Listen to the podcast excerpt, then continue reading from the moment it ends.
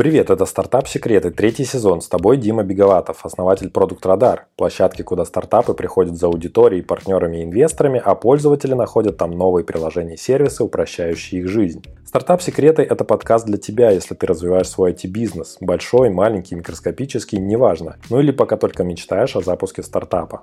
Сегодня мы вместе раскроем секреты цифровизации в области ЖКХ, как она идет и что полезного там делают IT-проекты. Никто из нас сегодня не может поменять поставщика, скажем, тепла в своем доме. Вообще говоря, в мире есть успешные примеры, когда это можно сделать. Условно, вы сегодня спокойно живете и можете поменять э, провайдера интернета. Очень часто такая возможность есть. Но провайдера теплоснабжения поменять вы не можете. До этого можно дойти, информационные технологии в этом сильно могут помочь. Это уже второй выпуск на тему ЖКХ в подкасте. Первый был про работу стартапов с девелоперскими компаниями и их цифровыми экосистемами. А на этот раз мы поговорим больше про взаимодействие технологических проектов с компаниями-поставщиками света, тепла и воды в наши дома. А еще будет много про госсектор, куда же без него в этой теме. Постепенно выходят на руководящие позиции, позиции, принимающие решения люди, относительно молодые технократы, которые хорошо понимают, что такое iPhone и Android, которые привыкли к гаджетам, которые привыкли к удобным навигаторам и, в принципе, живут э, практически не выпуская клавиатуру и мониторы из рук. В гостях у меня Александр Санников, основатель компании «Платформа», которая создает софт для сбора, агрегации и визуализации данных от ресурсоснабжающих организаций и властей.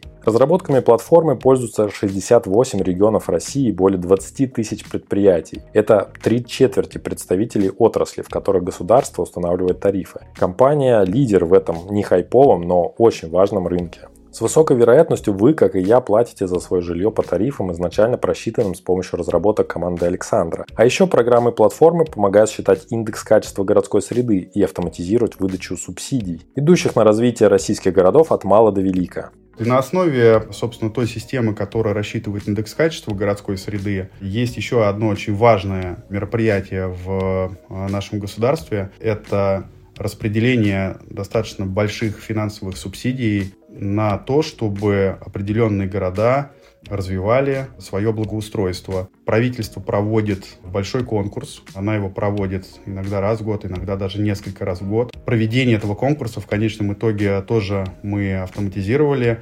Э, на сегодняшний день с помощью уже этой системы было распределено порядка 75 миллиардов рублей, которые пошли в качестве финансирования более чем тысячи различным э, городам и поселениям, в которых, собственно, появилось что-то новое, появились те самые площадки, появились те самые какие-то необычные зоны отдыха для населения. Отдельный прикол в том, что это такие маленькие города порой, в которых население не превышает там 30, 40, 50 тысяч человек. Это могут быть э, города за полярным кругом в отдаленных э, частях э, страны, в которых, кажется, без этой истории да вообще никогда бы ничего не добралось. Давайте теперь вернемся к рынку и возьмем один из них, а именно водоснабжение и канализация. За 2022 год предприятия из этой темы суммарно потратили 5-6 миллиардов рублей на IT и цифровые проекты. Прогноз аналитиков говорит о том, что к 2030 году при сохранении текущих темпов развития рынка затраты на такие проекты могут вырасти до 8-9 миллиардов в год. И это только вода, а есть еще свет и тепло. В общем, рынок для IT-решений есть. Не сказать, что он гигантский, но большой, стабильный, растущий. И если ты там монополист, то у тебя все круто, как у бизнеса. Деньги есть. Но есть у такого бизнеса и почти экстремальные сложности. Испытания. Я через разное прошел в адрес э, мой личный и в адрес моего бизнеса. Были в том числе и угрозы, и всяческие угрозы расправы, в том числе физической. Мы поговорили с Сашей про тренды в индустрии, продажи крупнику, как избежать проблемных клиентов и как преодолеть проблему двухкратного роста выручки за год. А еще про то, как Саша планирует довести свою компанию до миллиардной выручки. Список всех тем с тайм-кодами ты найдешь в описании к выпуску. Мои контакты будут там же в описании. Мало ли захочешь прийти гостем подкаста или прислать свой проектный обзор. Я всегда рад новым знакомствам. Слушай до конца и узнаешь все секреты рынка ЖКХ и работы с госзаказчиками. Привет, Саш, поприветствую слушателей коротко расскажи, чем ты занимаешься. Да, Дим, привет. Всем привет. Друзья, ну, э, основная э, моя деятельность, деятельность моей компании – это разработка программного обеспечения, которая используется в сфере, как уже было сказано, жилищно-коммунального хозяйства, в сфере электроэнергетики. В этой сфере так сложилось и законодательство, и вообще жизнь. Действуют определенные организации, которые э, работают по тарифу. Всем это хорошо известно, все мы платим за квартиру, в частности. И эти тарифы устанавливают э, представители нашей власти, и федеральной власти, и региональной власти. И тот продукт, или на самом деле даже целая продуктовая линейка, над которой работает моя компания, это э, софт, с помощью которых, во-первых, эти э, участники отрасли ЖКХ и энергетики друг с другом общаются. Это софт, который помогает э, собрать огромное количество данных. Это софт, который помогает с этими данными проводить различные аналитические мероприятия, прогнозы, и в конечном итоге э, помогает принимать э, в нашей стране решения о том, по какому тарифу будут платить э, предприятия и граждане нашей страны за все услуги ЖКХ энергетики в следующем году. Ну, слушай, ты тут такую интересную тему задел.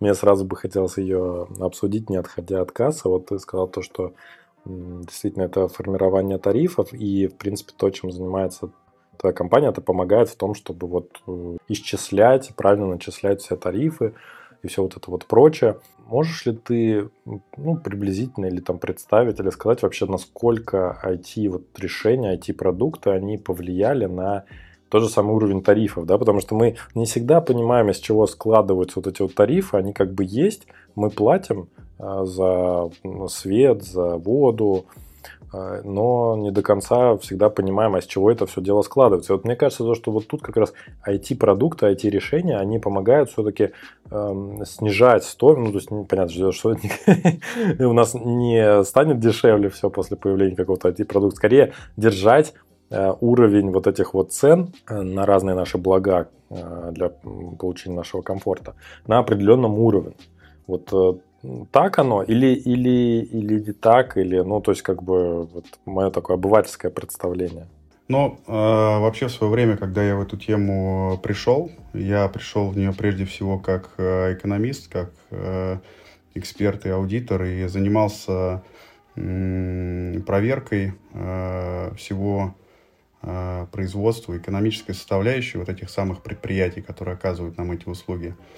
Э, задачей государственных регуляторов и в конечном итоге того э, софта, который мы сегодня э, поставляем на этом рынке, это, во-первых, сделать так, чтобы те тарифы, которые устанавливаются в стране, они были прозрачными, они были экономически обоснованными. Но я, конечно, не могу сказать, что наш продукт способен привести к тому, что тарифы будут снижаться. К сожалению, так устроена экономика, что она растет повсеместно, растут цены, растут э, э, какие-то э, основные составляющие себестоимости, скажем, фонд оплаты труда постоянно растет на всех этих предприятиях. Это естественные какие-то экономические явления. И э, с помощью наших продуктов э, в государстве обеспечивается некая такое сдерживание этого роста, с тем, чтобы в этот экономический рост тарифов не проникали э, какие-то э, необоснованные факторы, необоснованные величины. Э, страна большая, предприятий, которые работают на устанавливаемых государством тарифов, очень много. И, естественно, у менеджмента этих предприятий, у их собственников – достаточно часто могут появляться различные пожелания потратить денег побольше, так или иначе, где-то злоупотреблять своим э, монопольным э, положением. И наша задача в том числе помогать выявлять такие моменты и их исключать из тарифа, по которому платят предприятия и граждане. То есть это получается такое снижение издержек э, за счет автоматизации, плюс еще снижение издержек за счет э, какого-то нерационального, нерациональной траты средств или бюджетных денег. Ну, это, в общем-то, да. правильно, да, правильная задача, которая как раз-таки помогает IT. А как вообще, ты говорил то, что вот ты начинал с того, что экономистом, да, больше работал там, анализировал эти компании, можно сказать, э, как ревизор, возможно, да, их проверял на то, что у них там происходит.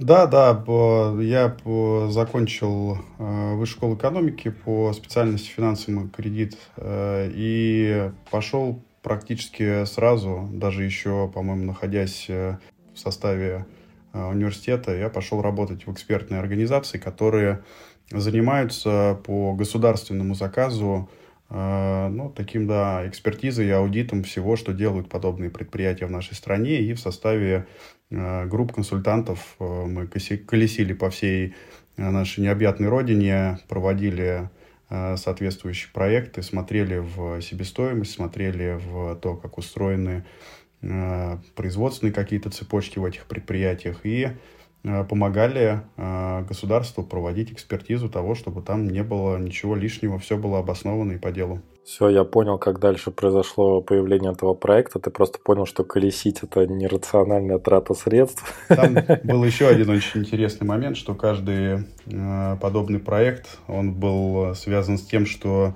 мы приезжали на эти предприятия, это достаточно крупные предприятия сами по себе, с огромными оборотами, и для того, чтобы их проверить, э, нам, как правило, выделялось отдельное помещение, мы в него заходили, и вот это помещение было заставлено по пояс бумагой.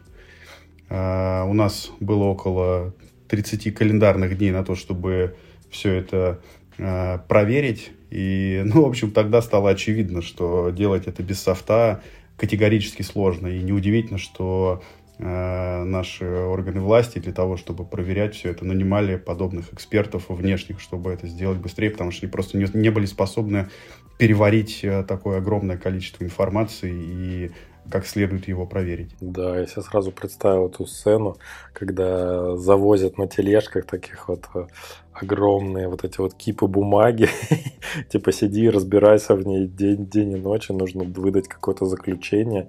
В общем-то, да, это серьезный такой челлендж, и хорошо то, что появились какие-то IT-решения, чтобы это все дело а, с этим разобраться.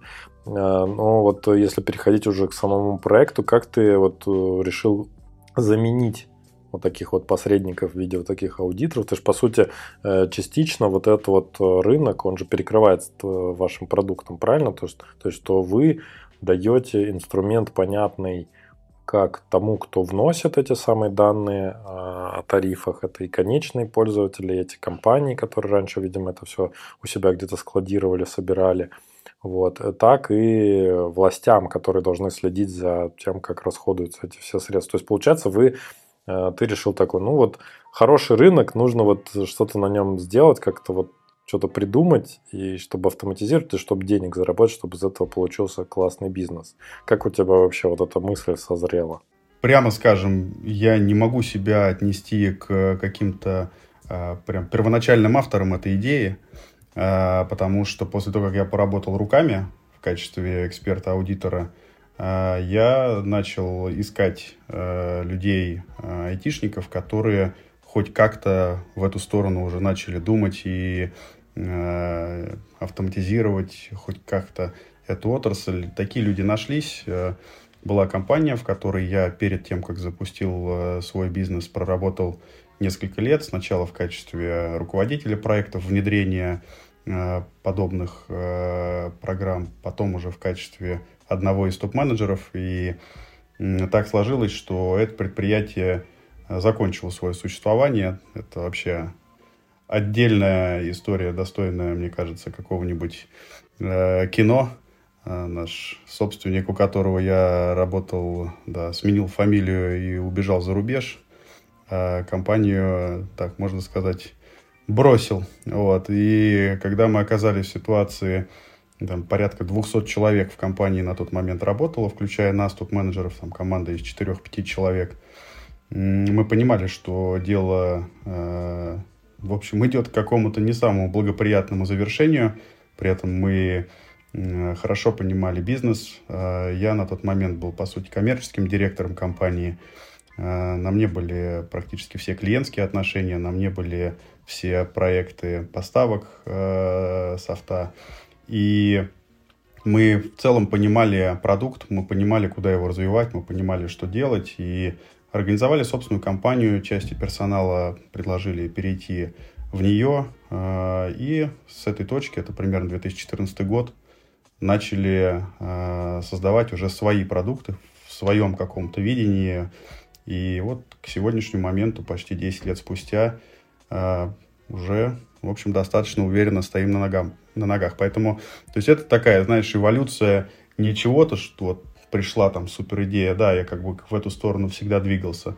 Но вот она вот таким вот образом превратилась в бизнес, которым сегодня руковожу, управляю я. Ну, тут сразу вопрос возникает, э, откуда вы там брали деньги на развитие вот это на первоначально, на то, чтобы уже перейти к своей какой-то компании? Или это вот те клиенты, которые были раньше, они также перешли вот в эту новую компанию? По-разному. 2014 и 2015 годы были очень, очень необычными в моей жизни. Да, безусловно, часть клиентов, с которыми у нас были хорошие многолетние отношения, которые знали лично меня и доверяли, они нам помогли поставить бизнес на ноги. Э, мы не были способны найти какой-то заемный э, капитал ни у банков, ни у каких-то других кредитных учреждений. Э, инвесторы, мы с несколькими людьми общались, смотрели на эту тему с большим предубеждением и можно сказать, недоверием. Поэтому нам удавалось э, все это э, сделать в конечном итоге только перехватываясь через конкретные проекты. И эти проекты в основном были такими кастомными. Мы пока делали не продукт, а просто разрабатывали софт по заказу. И примерно через полтора-два года вышли на точку такой безубыточности и начали уже делать полноценный продукт, и более-менее стабилизировали экономику, вывели в зону рентабельности. Слушай, интересно. Ну, теперь, наверное, те инвесторы, которые отказались тогда вас складывать, кусают локти. То, что тогда не поверили в эту затею, хотя, в общем-то, в 2014-2015 году уже надо было понимать, к чему все идет дело, к тому, что наш софт развивается, нам нужны свои решения, нам нужно, чтобы Э, были такие вот э, продукты, которые помогают за всей нашей огромной необъятной э, страной управлять. Вот это действительно так. То есть вот за это, конечно, большое уважение, то, что вы занимаетесь такой, казалось бы, с одной стороны, какой-то скучной работы. То есть, вот я бы, наверное, на месте финансиста, да, который, которым ты являлся там финансист, экономист, вышел из вуза и вот пошел заниматься этим направлением, этим вопросом. Это, конечно, вообще а, уважение. Кажется, что большинство людей туда идут за тем, чтобы, ну, не знаю, там работать в банке, например, да, там э, какой-то должности, позиции, расти там вот в этой вот карьере, иерархии. А ты вот в итоге дошел до того, что уже свой такой продукт имеется. Интересно, какая вот ты сначала сказал, что бизнес-модель была это разработка получается, под ключ решений каких-то, потом вы уже перешли на какой-то универсальный софт. Э, в случае с универсальным софтом, как вы тогда формировали, начали формировать свою вот эту вот бизнес-модель, поняли, что вы продаете и кому? Это был чисто такой эволюционный э, продуктовый путь, поскольку э, где-то к ну, по истечении года, считай, после старта бизнеса в составе э, наших клиентов было около там, 40-50 различных организаций, где-то э, государственных каких-то организаций, где-то коммерческих клиентов. Мы просто стали понимать, что вырабатывается определенный паттерн функциональный. И этот паттерн начали потихонечку испытывать разными экспериментами, выявлять в нем некое ядро, и э, из этого, собственно, и появился сначала первый продукт, э, и потом целая линейка. Э, бизнес-модель, она на самом деле была достаточно, опять же, такой традиционной. Это изначально проекты под заказ, то есть, по сути, разработка и в каких-то случаях последующее сопровождение того, что мы разработали для того или иного клиента. А спустя пару-тройку лет это уже были проекты поставки э, готового софта, возможно, его настройка и, опять же, последующее сопровождения. Сегодня когда у нас в линейке есть продукты, которые поставляются уже, в принципе, как есть, с минимальными настройками, которые зачастую делают сами заказчики на своей стороне без нашей помощи, у нас в активе есть в том числе такая бизнес-модель, как, ну, по сути, SaaS. Мы, правда, ее называем скорее аренда софта, когда они берут э, у нас э, срочные лицензии э, от года и больше, и, соответственно, пользуются в течение этого времени софтом. Мы их поддерживаем, подключаем к своей поддержке. Спустя этот срок они по желанию могут продлить его использование. Хей, hey, а знаешь ли ты, что у подкаста «Стартап Секреты» есть сайт, на котором все выпуски разбиты по тегам? Да, ты можешь выбрать интересующие тебя темы и послушать все эпизоды. Например, о привлечении инвестиций или развитии B2B стартапа или о выходе на глобальные рынки. Заходи на startupsecrets.ru и получай еще больше пользы от подкаста супер, как все эволюционировало, на самом деле. Так вот подумаешь, что, что вот онлайн всякие сервисы, они действительно продвигаются. Раньше как было, да, там нужно выделенный сервер, чтобы все было, стояло здесь же в этом офисе, чтобы был админ, который все это дело контролировал, управлял внутренней сеткой и так далее. Сейчас уже даже такие продукты, которые обслуживают такие большие как бы сложные вопросы, они вот уже в виде облака даже распространяются. Ага, да, я просто хотел добавить, что у, у многих людей, особенно в IT-сообществе, которые работают, э, ну или так побаиваются работать с ГОСами, э, существует э, такое какое-то, не знаю, поверье, предубеждение, что ГОСы — это какие-то люди с другой планеты, у которых обязательно как раз вот все так должно стоять там под столом на своем старом запылившемся сервере. Э, нет, на самом деле это достаточно уже современные люди, где работают наши с вами ровесники, и э, их подходы, их э, какие-то пожелания, они весьма прогрессивны. Там много технократов, и они абсолютно адекватно относятся к каким-то облачным решениям, к таким бизнес-моделям, как SaaS, и охотно тратят на это деньги, и с ними можно работать. Вот, так что здесь у многих есть какие-то иллюзии. На практике это именно вот так, как я говорю. Ну давай, раз уж ты уже начал вот так вот описывать портреты вашей целевой аудитории, расскажи поподробнее про них, как, как вы вообще находите сейчас своих клиентов. Ну, а, поскольку мы а, живем, работаем вот в этой а, достаточно узкой специфичной нише в среде предприятий которые регулируются государством, которым государство устанавливает тариф, их на самом деле счетное количество. То есть мы очень хорошо знаем и понимаем свой рынок. Э, эти реестры организаций, которые работают в этой сфере, они просто-напросто известны. Данные по этим организациям раскрываются, причем не просто там условно там имя, имя фамилия там, да, и телефон приемных генеральных директоров, а Э, они раскрывают в том числе свою экономику, они раскрывают свои производственные показатели. Так просто устроено наше законодательство, что предприятия в этой сфере обязаны это делать. Поэтому свой рынок э, мы понимаем ну, очень-очень хорошо. Нам не нужно бегать за этими клиентами э, в их поиске, там, в формировании каких-то особых их черт и применять большую часть инструментов маркетинга, которые ну, например, в стандартных B2B SaaS э, люди применяют, да, то есть здесь нам немного проще. А при этом, поскольку сфера достаточно зарегулированная и э, бизнес э, имеет целый ряд ограничений, бизнес наших клиентов, я имею в виду, конечно, их портрет, такая целевая аудитория, с которыми мы работаем, это скорее все-таки предприятия среднего и крупного масштаба. И ну, в общем, опять же, там есть уже набор каких-то отработанных методик по выходу на них с э, нашими продуктами. Мы участвуем в каких-то отраслевых конференциях, мы проводим свои собственные вебинары, э, мы э, делаем ряд каких-то маркетинговых шагов на такого пиарного характера. И зачастую организации приходят к нам сами, за продуктами, просто интересуются, что у нас есть, а нас где-то услышат.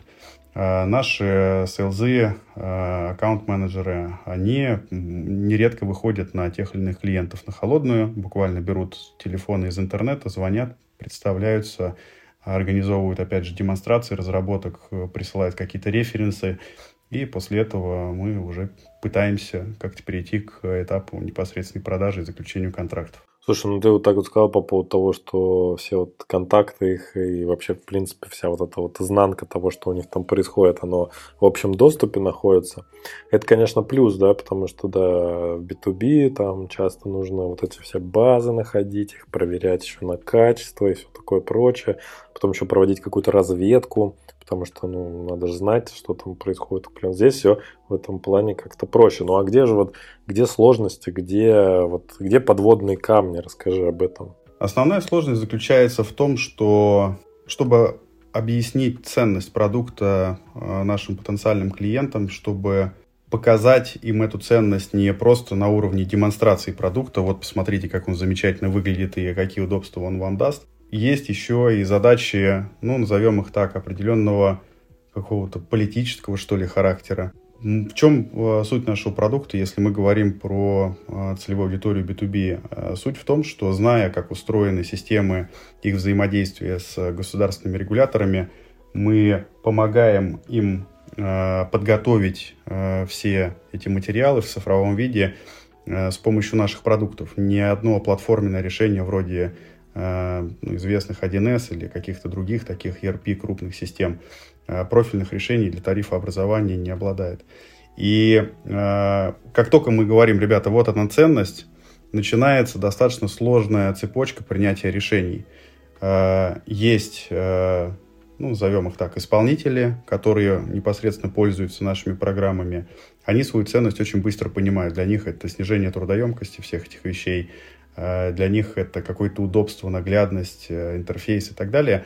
Но как только они приходят с э, желанием купить наши продукты к своим руководителям, к финансистам, к экономистам, к людям, которые стоят там у руководства или даже к учредителям, те нередко начинают думать, что мы, как компания, которая много работает с государственными регуляторами, являемся какими-то засланными казачками, которые могут что-то сделать не так, они начинают, в общем, включать какие-то, э, ну, такие, вот говорю, свои предупреждения о том, э, э, что это все не очень нужно, что можно обойтись без этого, ведь как-то работали, ведь есть какие-то сотрудники, которые уже умеют все это делать ручками, так почему бы не продолжить именно в том же режиме?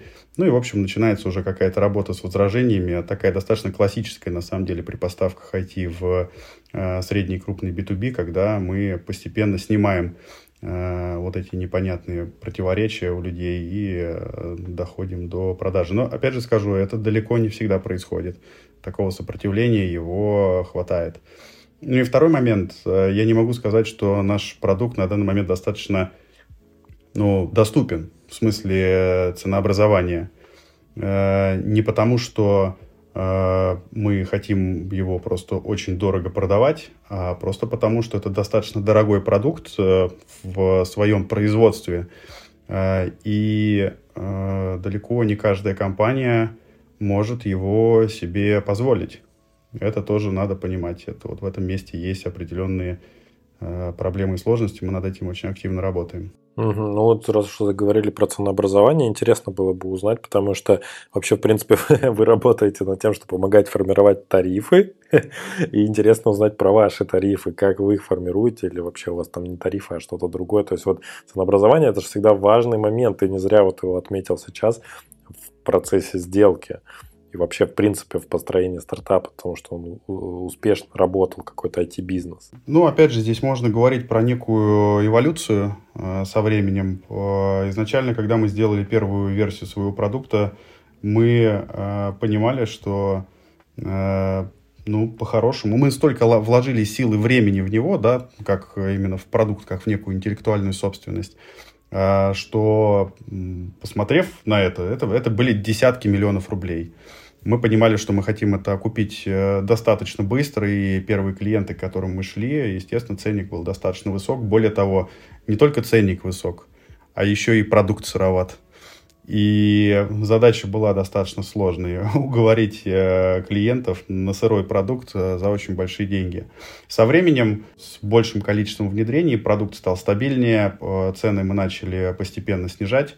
И сегодня мы находимся на пороге, ну, если так грубо говорить, где-то э, от э, там, сотен тысяч рублей, ну давай так, до миллиона рублей э, инсталляция продукта стоит для э, средних э, компаний, да, чек до миллиона рублей поставка и внедрение э, софта. Для крупных компаний это, ну, наверное, все-таки миллион рублей, то есть где-то до 10 миллионов рублей есть отдельные крупные сложные проекты, где кроме поставки э, продукта требуется его интеграция в ландшафт, э, который есть у организации, какие-то сложные настройки, а есть очень масштабные внедрения. Там чек может быть и больше 10 миллионов рублей. Такие внедрения у нас тоже по-прежнему остаются. Вот ты сказал э, магическую фразу «дорогой продукт, но при этом сырой». Но получается, его все равно брали. Ну, конечно. У организаций, особенно крупных, вот вся эта история, связанная с тарифным регулированием, с э, взаимодействием э, их э, организации с органами власти, это настолько сложная вообще машинерия внутри их предприятий. Скажем, есть такие компании, наверняка они так или иначе известны нашим слушателям, группа компаний Интерао, группа компаний Русгидро – Э, это прям огромные-огромные корпораты. У них многофилиальная, распределенная по территории России э, сеть, и э, любое внедрение для них это чертовски сложная задача. И когда они взаимодействуют с представителями власти, каждая такая процедура экономическая отъедает у них ну, просто колоссальное количество времени. Поэтому да, Э, мы пошли в первую очередь к таким крупным организациям, предлагали им свой продукт. Да, он был э, в определенных моментах сыроват, э, что скрывать, но они были на это согласны, они понимали ценность даже от той сырой версии продукта, который был на тот момент. При этом мы с ними заключали соглашение о каких-то долгосрочных сотрудничествах. Это было выгодно и нам, и им. А, с целью того, чтобы продукт постепенно доходил до той кондиции, которая им интересна.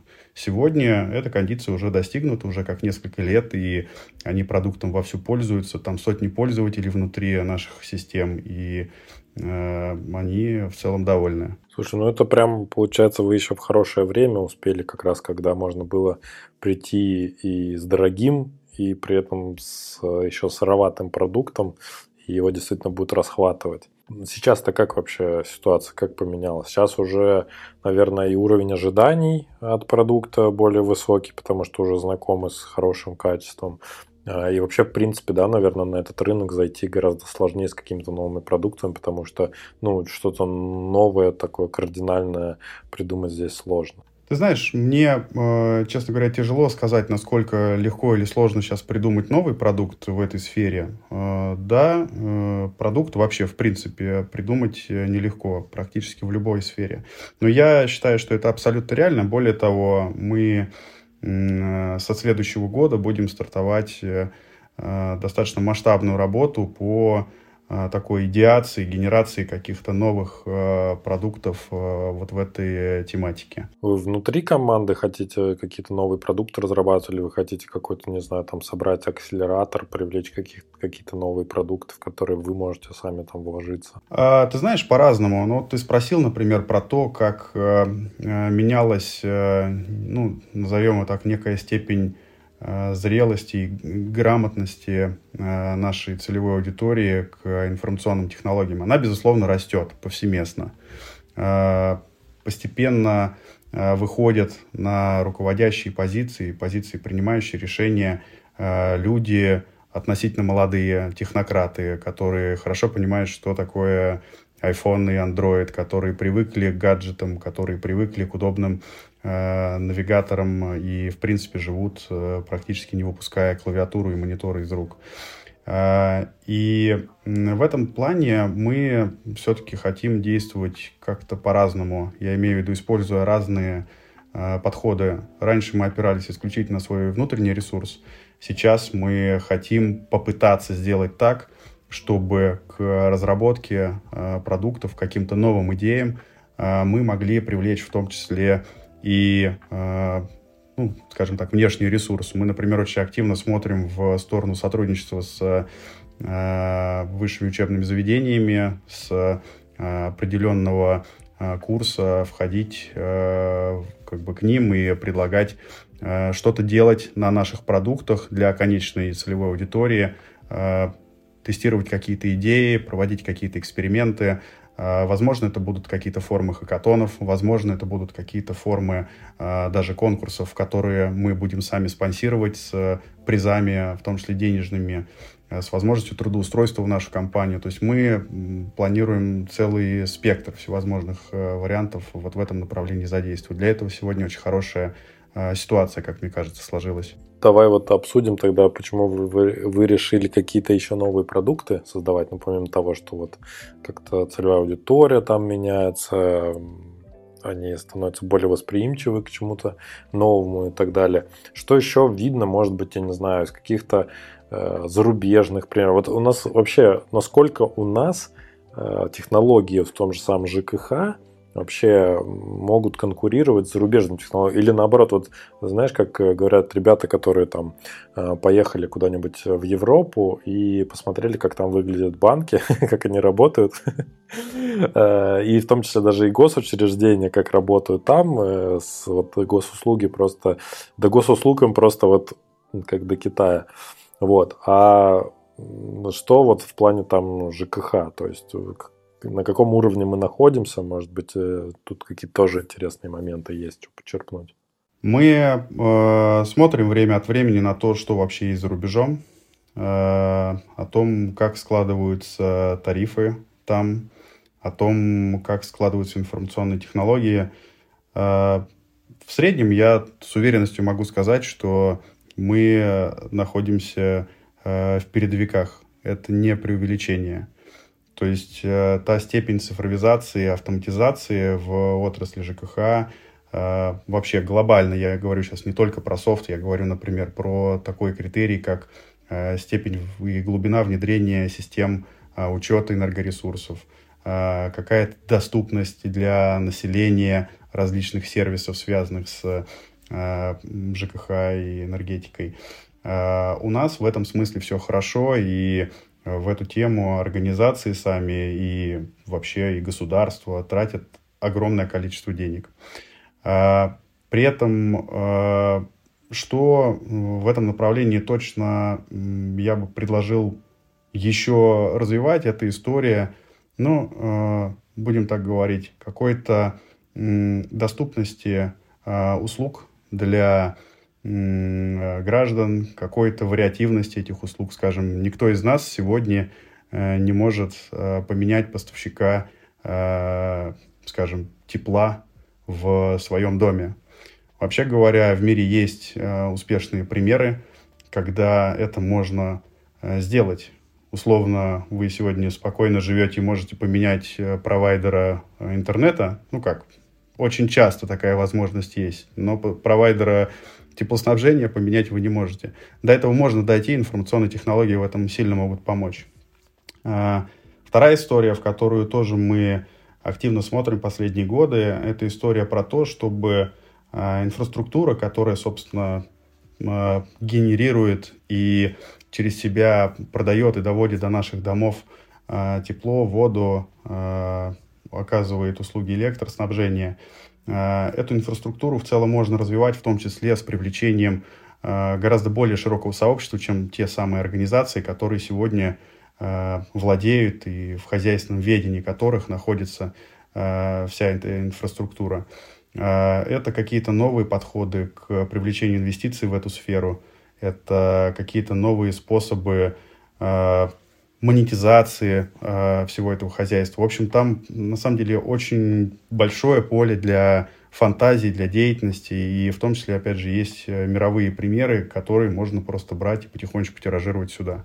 Слушай, ну ты вот сказал по поводу того, чтобы можно было себе отопление как-то переключить. Но для меня это что-то из области фантастики, потому что я тут недавно что-то такой пригляделся к своему счету за жилье, такой смотрю, хм, я там каждый месяц плачу за телевизионную антенну, хотя я ее не использую. Я такой думаю, дай-ка я ее себе отключу. М-м-м как же я заблуждался, то, что в наш век технологий все это можно очень быстро сделать, ничего подобного. то есть буквально. Я, я узнал, какой оператор меня обслуживает в этом плане. Позвонил им туда на эту линию, провисел на этой линии. И после разговора с оператором узнал, что мне нужно приехать в Москву э, с бумажным э, заявлением о том, что я хочу это отключить э, в определенное время, в определенное место и передать это, соответственно, вот оператору. Я подумал, господи, то есть это настолько вот, как вот, знаешь, есть вот как темные паттерны называется, это когда во всяких приложениях всяких так делают, интерфейс для пользователя, чтобы он не мог до, вот, до отписки добраться. То есть ты идешь отписаться там от какой-то платной услуги, и тебе говорят, да ладно, что ты, давай тебе со скидкой еще 3 месяца там за 50% скидки, лишь бы ты не уходил, тебя просто вот как угодно, либо спрячут э, вообще в такой подвал, в котором ты никогда не найдешь, опять же, без того же самого оператора. Вот, конечно, тут бы прозрачность э, не помешала бы, а уж о том, чтобы там отопление менять, это да, это какая-то фантастика. Вот так вот, вот так и, буд... и выглядит будущее, так и выглядит киберпанк. Ребята и в девчата. Да, все, все правильно совершенно говоришь. И на самом деле, как бы это удивительно сегодня для нас всех не звучало, э, это, вообще говоря, возможно. Это возможно, и говорю, в мире примеры, где какое-то домохозяйство или целый многоэтажный дом способны выбирать себе э, поставщика э, услуг там, того же теплоснабжения, они есть. Более того, может быть, не все об этом знают, но, например, по электричеству выбирать себе с бытовую компанию сегодня уже можно. Да, это находится, опять же, в достаточно сложном доступе вот этот инструментарий для принятия этого решения, для переключения на другую бытовую организацию по э, электроснабжению. Но в нашей стране это уже э, возможно, уже работает. Вопрос просто в э, доведении вот этой последней мили в возможности принять это решение, за него, например, проголосовать в рамках товарищества собственников или управляющей компании до обычных граждан. Я, когда дослушаю подкаст до середины, то обязательно лайкаю его на Яндекс Музыке или ставлю высокую оценку на Apple Podcast, смотря где слушаю. Буду благодарен, если ты сделаешь то же самое и порадуешь меня как автора своим вниманием. Писаться тоже не забудь, если еще не сделал этого. Слушай, ну давай вот сейчас э, немножко о более таких приземленных вещах поговорим, о том, что я хотел тебя спросить в плане там в разрезе бизнеса. Интересно, все-таки вот мы говорим там о ГОСах, о каком-то среднем, крупном бизнесе. Ты там называл цифры по поводу того, сколько стоит то же самое внедрение. Там я посмотрел, как бы зашел э, в интернете, а то, о том посмотрел выручки компании. То есть это тоже теперь прозрачная информация. Любой человек может зайти и прогуглить любую компанию по ИНН и посмотреть, сколько она там зарабатывает. То есть у вас получилось так, что у вас за там 22 год вы, а, точнее в 22 году вы выросли в два раза по выручке там, к своему а, предыдущему 21 году. Сейчас как 23 год оцениваешь? Еще рост э, идет или вы какой-то уже потолок нащупываете?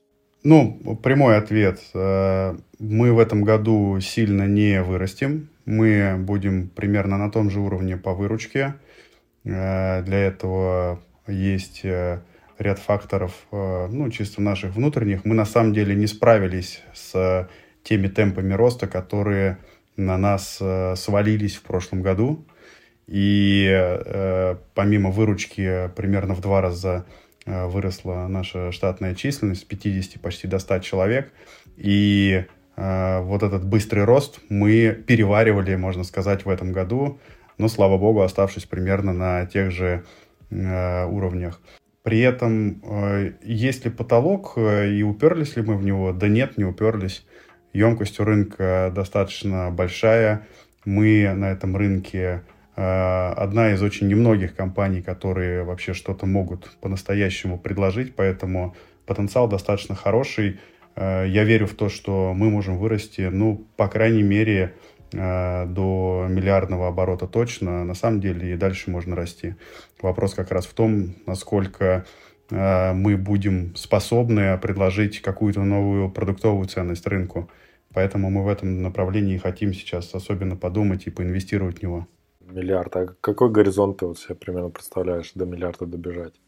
Ну, сейчас, получается, э, я посмотрел, 22 год, это примерно 300 миллионов в год угу. выручка. То есть миллиард это там в три раза больше. В принципе, не кажется, что какая-то недостижимая высота. Да, да, так и есть так и есть. Э, я, ну, давай так, я в каких-то случаях оптимист, в каких-то пессимист. Если э, говорить оптимистично, я верю в то, что можно вырасти до ярда в течение пары лет при правильных э, усилиях и достаточном объеме инвестиций в эту историю. Если пессимистично это смотреть, ну, можно так, ползочком туда где-нибудь за 4-5 лет – Э, добраться э, лениво-лениво, что-то ковыряя э, в плане развития. Но, конечно, так не хочется, хочется и быстрее. Да и на самом деле рынок, на котором мы работаем, сегодня способствует тому, чтобы расти быстрее. Сегодня отдают предпочтение отечественным разработчикам, сегодня помогают как-то сотрудничать с представителями нашей целевой аудитории, устраивать вместе какие-то коллаборации, заключать соглашения, что-то вместе делать. Мы активно сотрудничаем и с федеральными властями, ну, конкретно в данном случае с антимонопольной службой, которая представляет на федеральном уровне э, тарифное регулирование. И там э, очень активно вообще смотрят на все на это и хотят развивать, приглашают нас к сотрудничеству. Так что я думаю, что все сложится быстрее. А вот этот вот рост в два раза за 22 год, это как раз за счет того, что э, как-то пере, переориентация с каких-то иностранных решений или за счет чего он вообще произошел такой резкий? Ну, ты знаешь, здесь, как всегда, ряд определенных факторов. А, безусловно, э, то, что в 2022 году наступили известные события, и иностранные компании-поставщики софта резко ушли с нашего рынка, отказались поддерживать системы, которые они внедряли ранее. Конечно, это достаточно серьезно повлияло и на внимание э, нашей целевой аудитории к таким компаниям, как наша. Скрывать нечего, это как бы был определенный такой буст, определенный скачок. Но сказать, что они повернулись в нашу сторону и начали засыпать нас деньгами, и мы ничего не делали, ну нет, конечно надо находиться в определенной кондиции э, и бизнеса, и его внутренних процессов, и процессов поставки и внедрения э, для того, чтобы э, просто уметь это переварить. Вот. Мы с трудом это переваривали в 2022 году, а когда набрали огромное количество контрактов, клиентов, еще чего-то, резко вырос штат, вот говорю, мы оказались не готовы как раз к тому, чтобы удержаться на этом темпе в году 2023. Поэтому да, определенные, конечно, эффекты были э, в этом смысле, но не сказать, что они были определяющими. Многое определяет просто кондиция компании к каким-то новым возможностям, которые есть на рынке. Новые возможности, они появляются так или иначе. А вот э, ты говорил про миллиардный, миллиардный оборот э, компании. Э, что ты вообще в этом бизнесе видишь вот в перспективе, помимо вот этого миллиарда? Ты хочешь его потом продать, когда он достигнет такой высокой... По идее, его уже сейчас можно продать, да, потому что как бы есть э, выручка, есть большое количество клиентов, и, но, конечно, всегда предпринимателю интереснее дорастить его до какого-то более э, зрелого этапа развития, чтобы еще больше получить после его продажи. Может быть, ты, не знаю, там IPO какой-то его планируешь в дальнейшем, тоже возможный вариант. Или ты хочешь э, все-таки заниматься им, ну, продолжать, не знаю, там, передавать по наследству. Вообще, какие у тебя представления об этом бизнесе? Достаточно много различных историй э, наслушавшись и вообще понимая, как э, бизнес работает, я, э, ну, будем откровенны, не питаю иллюзий, что можно э, делать развитие бизнеса, ну, будем так говорить, без каких-то сильных, мощных партнеров. То есть рано или поздно бизнес все-таки упирается в какой-то свой масштаб, дальше за которым, увеличение которого невозможно без сильного стратегического партнера, без набора каких-то правильных союзов, может быть, на уровне акционерного капитала, может быть, на уровне совместных предприятий с кем-то. Поэтому здесь вопрос лишь в какой-то целесообразности всех этих новых форм партнерства да, и акционерных каких-то вещей для дальнейшего развития бизнеса. Сказать, что я сейчас нахожусь в состоянии, что я немедленно хочу продать свой бизнес или э, сейчас придет какой-нибудь, э, ну, условно, покупатель и предложит мне огромную сумму, э, соглашусь ли я? Ты знаешь, я, может быть, странный в этом смысле человек – нет, я скорее не соглашусь, потому что я пока знаю, что я в этом бизнесе еще хочу сделать, и я, честно говоря, э, боюсь, что если сюда придет кто-то э, неопытный и особенно крупный и забюрократизированный, э, он, скорее всего, просто погубит ту историю, которая сегодня есть. И, кроме прочего, так устроена наша команда. У нас ядро команды много лет дружно работает бок о бок – Э, это люди, которые персонально мне очень дороги, и с которыми у меня тоже есть ряд каких-то неформальных договоренностей и обязательств о том, как мы живем, на каком временном горизонте. Я точно знаю, что в ближайшие пару лет мы будем в таком же составе и учредителей, и топ-менеджеров э, активно работать и развивать компанию, а что будет дальше, посмотрим. Сказал то, что ты вот э, хотел бы видеть как реализацию какого-то плана, каких-то еще идей, которые у тебя сейчас есть. А что это за идеи? Ты можешь их озвучить? Да, конечно. А, ну вот одна из них, я а, так немного о ней уже рассказал, что, собственно, та а, инфраструктура, которая буквально сегодня оказывает нам все эти услуги ресурсоснабжения, это тепловые станции, это какие-то тепловые сети, электросети, Э, и те организации, которые сегодня все это огромное хозяйство инфраструктурное содержат и развивают, э, на самом деле им в этом э, можно помочь. Одна из идей заключается в том, что эту помощь с помощью информационных технологий можно развернуть, присоединив к этому процессу бизнес, который не является Э, как бы, да, хозяином или управляющим этих инфраструктурных объектов, или даже граждан. Есть э, несколько примеров, э, наверное, на них будет э, рассказать проще всего. Э, например, есть э, такой сервис Jetland, я, кстати, им с удовольствием пользуюсь, э, когда он объединяет большое количество обычных частных э, людей, да, частных инвесторов, по сути, и на другой стороне э, приглашает большое количество бизнесов получить его, с помощью его платформы э, какое-то финансирование, какие-то кредиты. То есть JetLand как платформа соединяет обычных граждан и бизнесы, нуждающиеся в кредитах.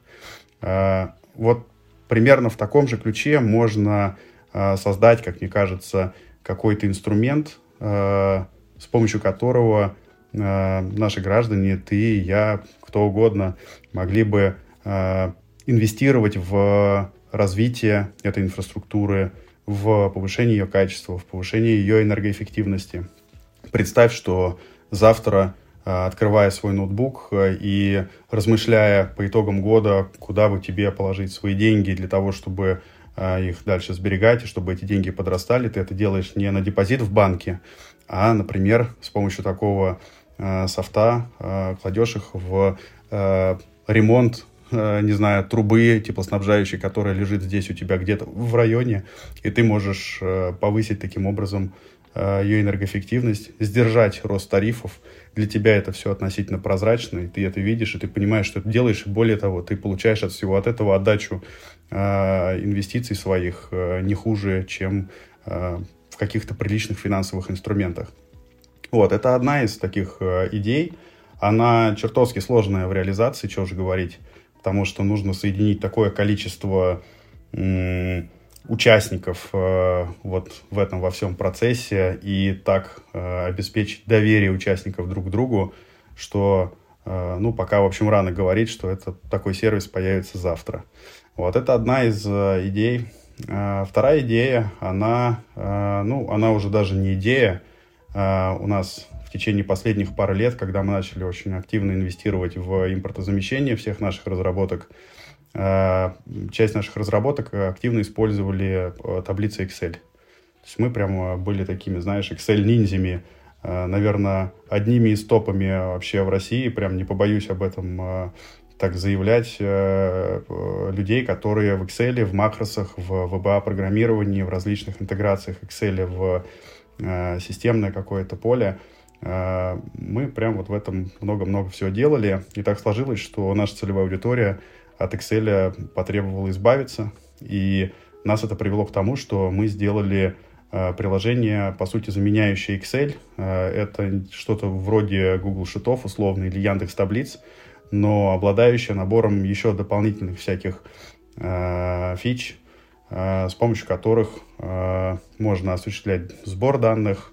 можно осуществлять различные своды и аналитические э, манипуляции с этими данными. Этот э, э, табличный редактор э, работает в вебе, он сразу поставляется вместе с э, современной базой данных, может поставляться как облако, может поставляться как он премис решение на собственный сервер заказчика. И в эту разработку мы сейчас очень активно продолжаем инвестировать. Э, у нее уже есть первые клиенты. И, ну, в общем, мы на нее делаем, конечно, большую ставку. Она нас в том числе выводит за пределы вот этого нашего традиционного рынка, поскольку в таким, такой комбинации, как, ну, условно, Excel плюс почта, э, просто для того, чтобы передавать внутри организации набор каких-то данных – сегодня пользуются очень многие а, крупные компании. Именно в это место мы смотрим со своим продуктом, чтобы заменить им эту связку и избавить от необходимости использования импортного Excel.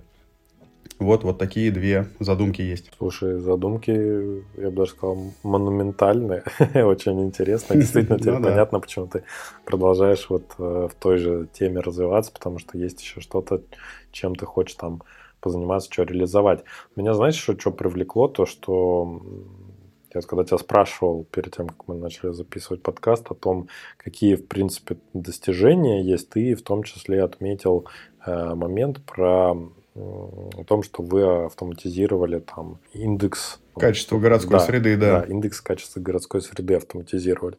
И, в общем-то, почему-то вот сейчас вот из разговора мне показалось то, что это штука, которая не относится напрямую к каким-то вашим э, финансовым историям, то есть это, скорее всего, уже какой-то э, другой софт, нестандартизированный, который вы обычно продаете. Вот зачем вы вот в эту историю пошли, что тебе там интересно стало, потому что это уже что-то такое очень глобальное, очень э, всеобъемлющее, при этом очень важное, очень сильно влияющее прям ну, вот на каждого из нас, не побоюсь этого слова, на каждого жителя России. Ты знаешь, э, оно примерно так с нами и сложилось, как вот э, ты говоришь. Я имею в виду, что э, однажды эта тема, мы, мы ее делали с федеральным министром строительства и ЖКХ, руководителем или, по-моему, заместителем руководителя этого министерства стал человек, с которым я лично очень хорошо знаком, как раз из вот этой тематики тарифной. Э, он, придя на свой пост, э, э, получил определенные задачи из правительства, и ему нужно было просто с кем-то их сделать. Он поднял трубку, позвонил мне, обрисовал задачу и сказал, что ну, как бы вот это очень важно, это очень важно для государства, и хотелось бы сделать это быстро – сказать, что это была история для нас, ну, чисто бизнесовая, это будет э, неправдой, да, безусловно, мы посмотрели и на то, э, насколько эффективно мы можем сработать, э, можем ли мы заработать там какую-то прибыль в этой теме. Получилось так, что да. Она, несмотря на то, что лежала немного в стороне от наших основных компетенций, она, тем не менее, имела определенный потенциал переиспользования и тех технологий, и тех знаний, которые у нас были – поэтому мы в эту тему пошли. Она для нас э, ну, является в некотором смысле даже такой гордостью уже на сегодняшний день, э, поскольку она действительно чертовски значимая социально. Вот, и на основе, собственно, той системы, которая рассчитывает индекс качества городской среды, есть еще одно очень важное мероприятие в нашем государстве.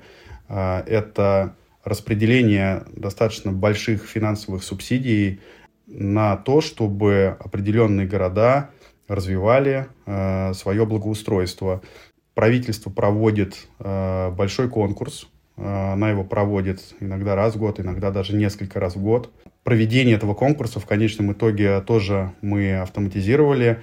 Э, на сегодняшний день э, с помощью уже этой системы было распределено порядка 75 миллиардов рублей, которые пошли в качестве финансирования более чем тысячи различным городам и поселениям, в которых, собственно, появилось что-то новое, появились те самые площадки, появились те самые Э, какие-то необычные зоны отдыха для населения. И говорю, отдельно, э, отдельный прикол в том, что это такие маленькие города порой, в которых население не превышает там, 30, 40, 50 тысяч человек. Это могут быть э, города за полярным кругом в отдаленных частях страны, в которых, кажется, без этой истории да вообще никогда бы ничего не добралось. А с нашей помощью это случилось. Это круто. Я в Э, октябре, кажется, или, или в сентябре я летал в Ханты-Мансийск на конференцию, э, собственно, вот всех, всех, кто занимается индексом качества городской среды и развивает вообще эту тему в нашей стране. Ты знаешь, э, это было, ну, очень приятно, мягко говоря, слушать, как люди сегодня развивают всякие разные маленькие города, как они в них строят Э, какие-то социально значимые объекты, парки, детские площадки, э, как они создают там э, более комфортные условия среды для маломобильных групп граждан, как они показывают видео, как туда приходит местное население, как они проводят там праздники. Ну, короче говоря, вот прям смотришь и не знаю, елей на сердце вот после таких картинок и после таких известий о том, благодаря чему страна развивается, а ты к этому приложил руку. Это очень круто. Это стоит испытать каждому. Да, я тебя очень сильно понимаю, потому что я сам примерно из такого города Ухта, который примерно сейчас 70-80 тысяч населения, и там действительно благоустройство – это вот такой сложный вопрос, поэтому, ну, вот действительно, знаешь, вот когда смотришь на все вот эти вот, ну, там, современные сервисы, то есть не в обиду людям, которым занимаются там э, какими-то CRM-системами для бизнеса, там, не знаю, корпоративными мессенджерами, искусственный интеллект и так далее. То есть это все помогает, там, улучшает как-то э, производительность труда и так далее. Но когда ты видишь вот такие вот продукты, которые помогают непосредственно жителям, ну, как бы всем жителям нашей страны, так или иначе, да, там по чуть-чуть, может быть, но каждому, э, или некоторым гораздо больше, то прям чувствуешь гордость за то, что да, вот IT, оно вот, вот такое оно тоже в том числе. Да, оно не хайпится, да, про него там не так сильно слышно, но вот оно в том числе такое, и все должны это тоже понимать, что айтишник это не, не только там напрограммировал какую-то программочку, вот, и потом гордиться ходит, а вот э, в том числе вот такие вот реальные дела, которые приводят к реальным а, позитивным сдвигам в жизни людей. Это вообще очень сильно радует.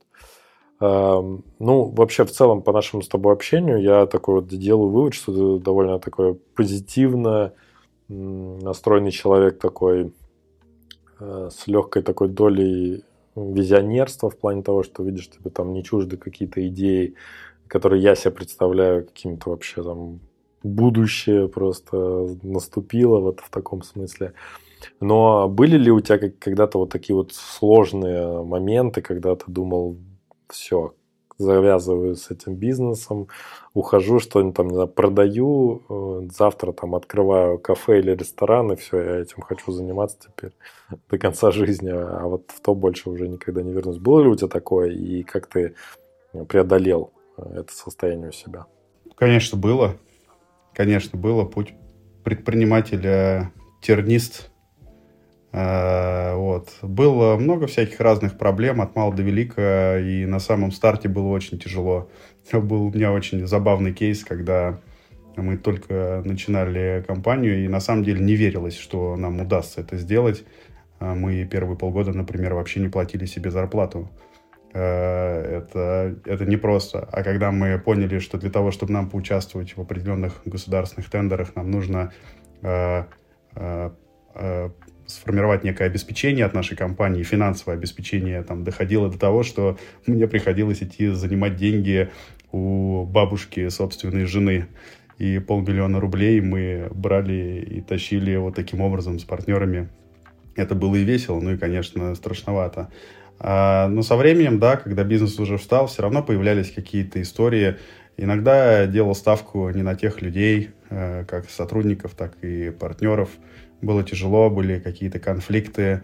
И э, всегда в такой э, ситуации хочется плюнуть, хочется развернуться, хочется сделать что-то такое роковое.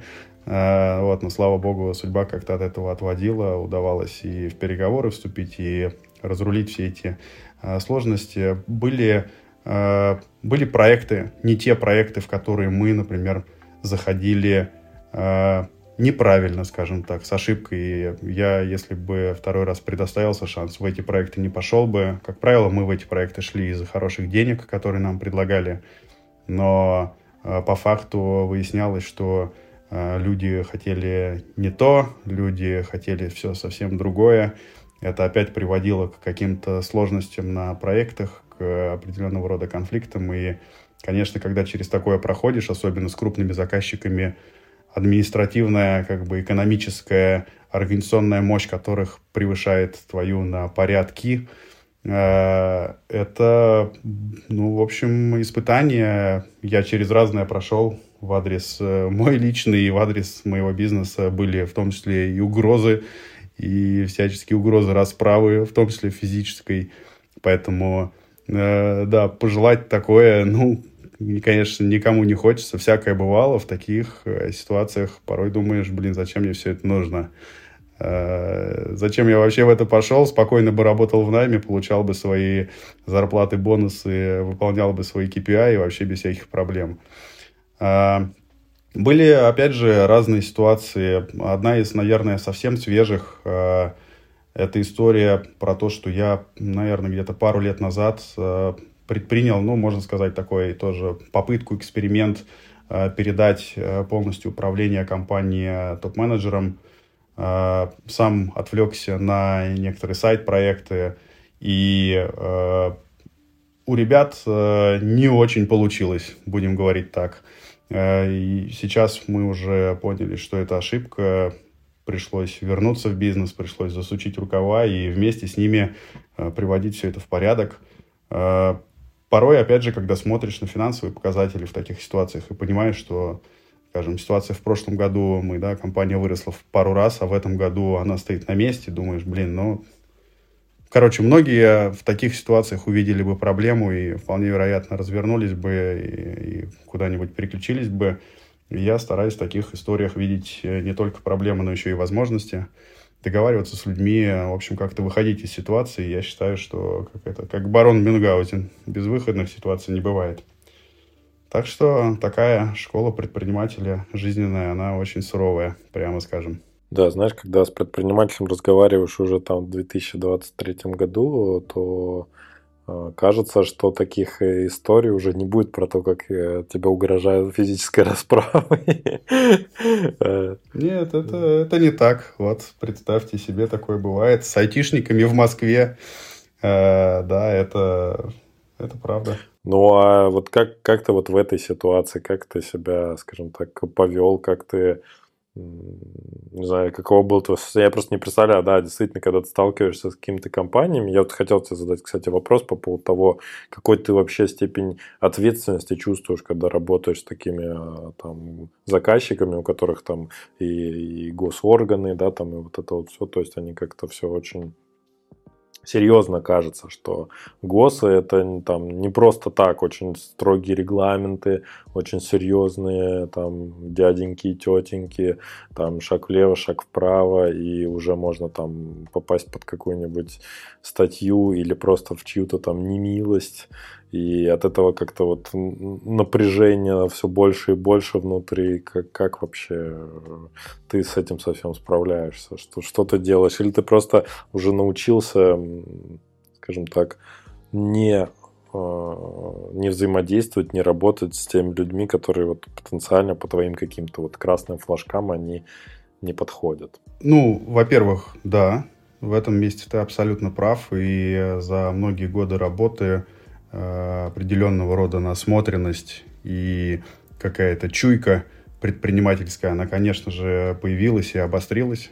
И людей, которые не за дело, и людей, которые в целом не очень бизнесово себя ведут, э, я действительно уже чувствую и стараюсь э, таких людей избегать.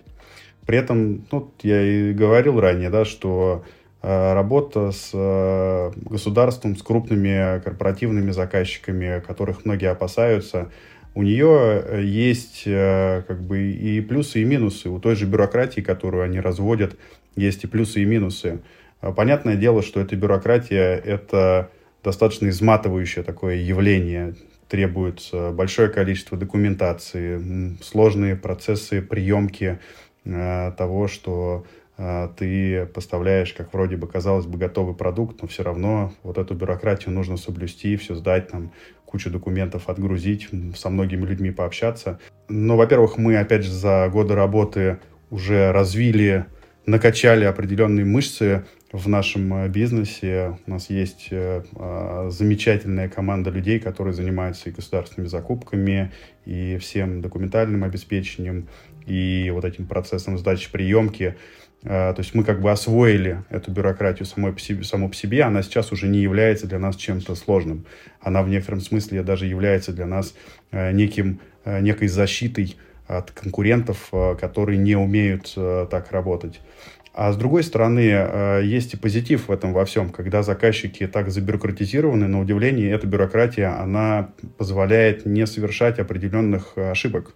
У нас был в том числе опыт работы и с средними и малыми э, бизнес-заказчиками, Э, буквально мы приходим в проект, и нам говорят, да, ребят, что там, документы, потом когда-нибудь подпишем, что там, деньги, все нормально, заплатим, не парьтесь, все там, документы, ну ничего, там, скан-копии давайте, там, еще что-то. А потом э, все вот эти тонкости, они, как только что-то идет не так, начинают всплывать. Э, создаются, опять же, конфликты на этой почве. Когда это все продумано, забюрократизировано и закручены все гайки – эта история, получается, тебе помогает, тебя э, защищает от э, каких-то злоупотреблений со стороны заказчиков и отводит вас от конфликтов. Поэтому можно по-разному на это посмотреть. В целом сейчас э, сказать, что э, я сильно чего-то там боюсь и, и бюрократии, и каких-то вот непонятных наездов со стороны разных э, внешних каких-то людей. Да нет, я обычный человек. Ну, конечно, из кожи, мяса и костей вряд ли какой-то другой из другого теста, из того же самого. Но там тоже люди, они тоже э, действуют в какой-то системе интересов, и эти интересы всегда можно обсудить и понять, и найти какие-то общие решения. Ну вот, для наших слушателей я услышал хороший э, совет от Саши. Получается, что если вы занимаетесь, даже вы работаете с малым или там со средним бизнесом, или уж тем более с крупным, то все-таки давайте вот ритуалы все, которые относятся к там, оплате, к договорам, к актам и так далее. Давайте вот это вот все выполнять так, чтобы не возникало потом в будущем никаких проблем. Ни у вас там, ни у ваших партнеров. Это вот хорошее такое, хороший совет, хорошее напутствие.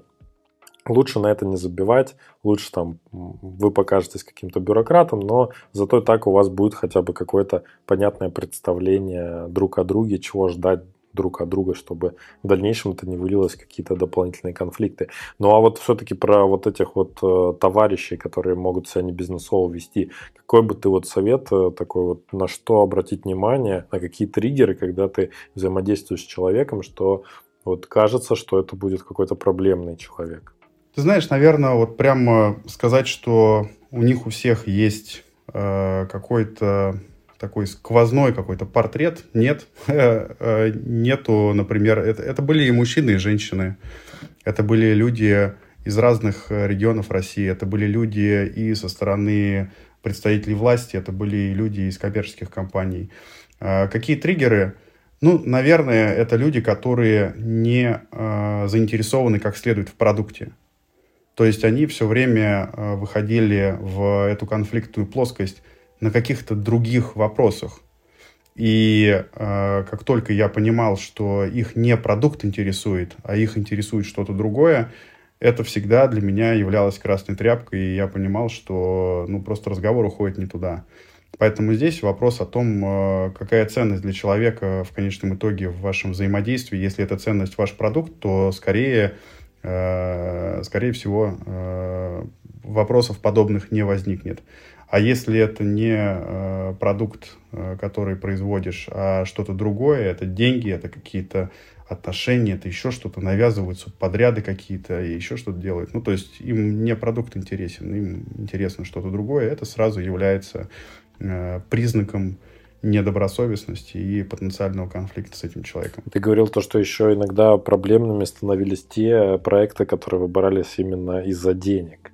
Да, да, мы, как любая коммерческая компания, э, в том числе, всегда с удовольствием э, слышим, когда заказчик готов потратить круглую сумму денег, но за деньгами, за крупными, как правило, стоят не менее крупные, а по нашему айтишному говоря, какие-то сложные кастомные требования, а, которые порой даже не всегда тебе заявляют на старте. Говорят, ребята, мы просто покупаем ваш продукт, заплатим вам хорошо денег, а просто выделите под нас э, часть команды, которая будет на 100% заниматься только нашим проектом и давайте два года вот так работать. А потом выясняется, что им не столько продукт нужен, а какая-то совершенно другая идея, которую они хотели воплотить, и изначально об этом не сказали. А заключив контракт, мы поняли, что э, попали к ним ну, в такие вот в заложники. То есть просто команду отобрали, часть команды отобрали, и они занимались чем-то вообще другим. Блин, ну вообще, ну ты прям рассказываешь какой-то сериал сериал про айтишников следующий, который будет выходить на кинопоиске по-любому. Рано или поздно мы дойдем до того, что у нас, как в Netflix, можно будет посмотреть сериал или фильм на любую абсолютно тему, в том числе на айтишную, я думаю, тоже. Слушай, ну, кстати говоря, вот сейчас э, про потребление контента заговорили, а ты что вообще как бы читаешь по работе именно? Есть ли какие-то у, у вас там э, отраслевые, например, издания, которые ты читаешь там в интернете что-то? Онлайн? Или, может, даже в Телеграме какие-то каналы на эту тему? Ну, если говорить непосредственно про мою предметную область, в которой я работаю, это набор всяческих э, специфических каких-то интернет-изданий, э, журналов, которые есть и по энергетике, и по э, сфере ЖКХ. Э, они достаточно разрозненные. Мне скорее, ну, у меня просто есть Э, отдельные люди, которые помогают мне собрать подборку таких материалов, а я уже с ними э, знакомлюсь. У нас есть свое небольшое даже СМИ у моей компании, в которой мы, собственно, такую подборку просто публикуем. Если говорить про какие-то не совсем прикладные вещи, э, я в основном слежу за какими-то историями, связанными со стартапами. Я люблю читать Сашу Горного, его телеграм-канал «Стартап дня». Там много всяких разных идей. Они так, знаешь, растягивают мозг. Есть канал Трендоскоп, тоже очень хороший, с э, кучей всяких разных трендов, со статистикой, с какими-то идеями. Автор э, замечательно совершенно подкидывает э, материал.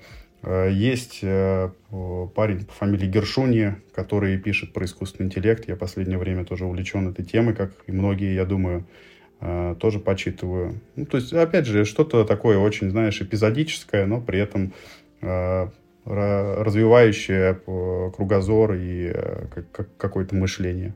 Ну, а если вот говорить о каком-то, не знаю, материале, да, какой-то, может быть, книге, статье, видео или еще чем чем-то такое, что тебя за последнее время вот прямо на тебя сильно вдохновило, и ты бы мог посоветовать нашим слушателям, чтобы они тоже прочитали и вдохновились, и что-нибудь там, какие-то новые совершения, новые идеи, возможно. Ты знаешь, я последнее время, ну как время в смысле, да, то есть несколько лет, уже, по крайней мере, три года, а, я увлекаюсь вообще психологией, психотерапией, общаюсь с психотерапевтом а, регулярно. И это сама по себе история, которая, а, на мой взгляд, прописана просто всем, начиная чуть ли не с детского возраста. И большая часть книг, которые я последнее время читаю, она скорее где-то из этой области. Это, ну вот прямо из последнего, эта книга называется «Перевал в середине пути» Джеймса Холлиса. Это книга про кризис среднего возраста – которые люди достигают где-нибудь там, ну, начиная годам к 25 и, и старше, каждый немного в свой период, она на меня очень сильно повлияла, многие вещи расставила по местам и, ну так, поддержала, можно сказать. Еще, опять же, из недавних книжка, опять же, Эриха Фрома. Старая книга, если я не ошибаюсь, ей там чуть ли не 50 уже лет, где-то в 70-х годах прошлого века она была написана. Называется «Иметь или быть». Э, тоже про... Ну, то есть, казалось бы, книга написана много лет назад, она очень-очень актуальна. Она про то, как вообще мы живем, про э, то, насколько сегодня обострена вот эта культура потребления и э, насколько она на самом деле ущербна, как можно поменять свое отношение к этим вещам. Э, я, например, прочитав эту книгу, решил, что в этом году э, я не буду Э, делать э, каких-то вещественных подарков своим детям. Я решил, что если я буду что-то дарить, то какие-то впечатления, какие-то новые знания, что-то такое нематериальное, что и полезно, и при этом не захламляет их жизнь. Э, я с тобой обязательно посоветуюсь, там, потом расскажи, что, что же ты все-таки подарил, потому что э, я тоже всегда за впечатление, за то, чтобы действительно у людей оставалось это все дело в памяти. Не просто вещи, которые можно будет поменять потом через год, как эти все айфоны новые, они все меняются очень быстро. Да, оно дает какой-то эффект в эмоциях, буквально там первые 30-40 э, минут, а дальше все опять по-старому. Все, дальше уже хочется что-то еще из этой же области или что-то более просто новое. А, и давай, наверное, подытоживать наш сегодняшний разговор. Задам тебе самый главный вопрос этого подкаста. Какой же главный секрет успеха стартапа вот на рынке ЖКХ или в целом главный секрет успеха стартапа? Расскажи, как ты это видишь сейчас? Ну, во-первых, история с э, рынком ЖКХ – это сложная история. Э, секрет здесь в том, чтобы в эту тему погружаться и в этом разбираться, не стесняться и не бояться того, что она какая-то непопулярная, она какая-то странная, не хайповая, неинтересная. Погружаться и разбираться и искать себе место в этом. Его достаточно, это достаточно большой емкий рынок. Еще очень важно, погружаясь в эту тему и желая что-то сделать, я считаю, что нужно быть во многом идейным человеком и действительно хотеть что-то поменять по-настоящему поменять, по-настоящему улучшить, а не просто прийти туда, э, где побольше денег и заработать их э, хоть э, на чем-нибудь. Конечно, хорошо, когда ты в состоянии найти для этого таких же мотивированных, таких же идейных людей, как ты, будет веселее. Вот, вот так. Саш, спасибо тебе за этот разговор. Желаю скорейшего достижения твоей компании 1 миллиарда выручки и вывода вот этих всех новых продуктов. И, конечно, я уже загорелся этой идеей о том, чтобы можно было все в квартире, все отопление, водоснабжение, все остальное менять просто по щелчку мышки.